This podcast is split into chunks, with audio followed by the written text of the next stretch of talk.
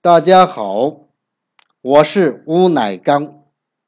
今天我要给大家讲一个故事，叫做《后羿射日》。它出自中国老故事系列里的神话故事。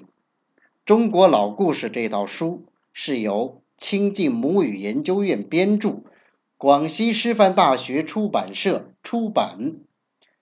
下面。就让我们一起来听故事吧。古时候，在遥远的东海之外，有一棵巨大的树，名叫扶桑。扶桑树有几千丈高，一千多围粗。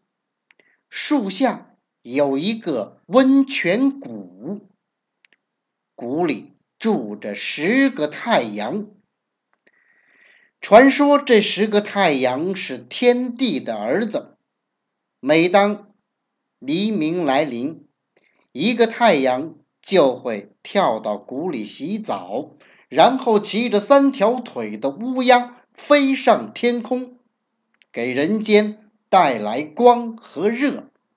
剩下的九个太阳呢，就留在。温泉谷里嬉戏玩耍。这十个太阳按照顺序轮流值班，普照大地。每天总有一个太阳从东方起飞，到西方余渊落下。这一路刚好需要一天的时间。不过，由于这十个兄弟长得一模一样，人们根本不知道天上有十个太阳，还以为每天挂在天上的都是同一个太阳呢。突然有一天，有一个太阳厌倦了这种生活，他对几个兄弟说：“每次我们……”都是一个人去值班，好没意思。这种循规蹈矩的日子，我是过够了。兄弟们，如果我们一起到天上去玩，那该多好！其他几个太阳一听，心想这主意倒不错。于是，一天早上，十个太阳就你追我赶的一起。跑到了天上，天上一下子出了十个太阳，地上的万物生灵可遭了殃。原来每天只有一个太阳挂在天空，就能给人们带来足够的光和热，大地也能蓄积丰富的水分，滋养各种生物。生活在大地上的人类呢，日出而作，日落而息，过着安静、祥和的日子。可是这十个太阳一起升上天空，事情就糟了。一转眼，大地被烤焦了，草木枯萎了，河流干涸了，大海沸腾了，森林毁于大火，庄稼。化为烟灰，就连地上的沙石都快被烤化了。那些隐藏在人间的妖魔鬼怪们趁机出来为非作歹，人们一个接一个被太阳烤死，剩下的人吓得躲进了山洞，不敢出来。美好的人间霎时变成了可怕的地狱，人们只得向天地求救，希望人间恢复往日的安宁祥和。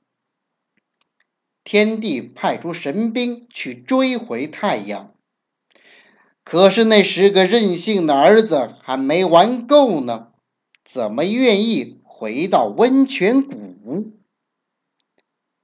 天帝生气了，决定好好教训一下十个儿子。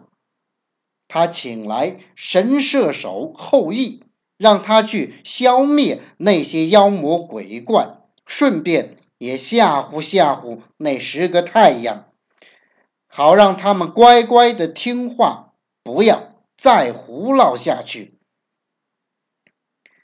天帝赐给后羿一张神弓和一些神箭，并嘱咐道。如果他们不听你的话，你就做出拉弓射箭的样子，吓唬吓唬他们。后羿接受了天帝的命令，来到人间，看到人间已是焦土遍野，民不聊生，心里很是难受。他首先用神弓。神箭射杀了那些在人间祸害百姓的妖魔鬼怪，然后他抬头对着天上的十个太阳高声喊道：“伟大的太阳啊，你们带给人间光和热，人们崇敬你们，但是你们。”十个太阳的力量却足以毁灭这个世界，请你们体谅这些无辜的百姓吧。太阳们正玩得高兴，根本就不搭理他。后羿只好取出神弓和神箭，吓唬他们说：“你们若……”再不听劝告，就别怪我不客气了。我要把你们一个个射下来。射就射呗，吓唬谁呀？我们可是天帝的儿子，你敢射箭试试？太阳们狂笑着，根本不把后羿放在眼里。他们甚至嘲笑后羿：“ 什么神射手，只会拉开弓吓唬吓唬人吧？杀掉那些妖魔鬼怪算什么？我们是天帝的儿子，天神庇护着我们，你敢射我们吗？”哈哈哈哈说完。这十个太阳变本加厉的施展他们的法力，空气更加炽热了，更多的人难以忍受烈火的煎熬而死去。后羿被激怒了，他心一横，把弓拉得如满月一般，只听“嗖”的一声，一支神箭破风而去。过了一会儿。人们听到天空中“砰”的一声巨响，一个巨大的火球落进大海，不见了。人们感到了一丝凉意，便高声呼喊着后羿的名字，为他助阵。那剩下的九个太阳不但没有被吓跑，反而破口大骂：“后羿！”你竟敢射杀天帝的儿子！你不想活了吗？后羿见他们仍然不思悔改，又继续弯弓射箭，哒哒哒，一共射掉了九个太阳。老百姓已经吃够了太阳的苦头，要后羿把这最后一个太阳也射掉。可是后羿告诉大家，万物的生长离不开太阳，如果没有太阳的光和热，天下的百姓就要遭受黑夜的痛苦。所以，这最后的一个太阳就被留了下来。不过，有了前面九个兄弟的教训。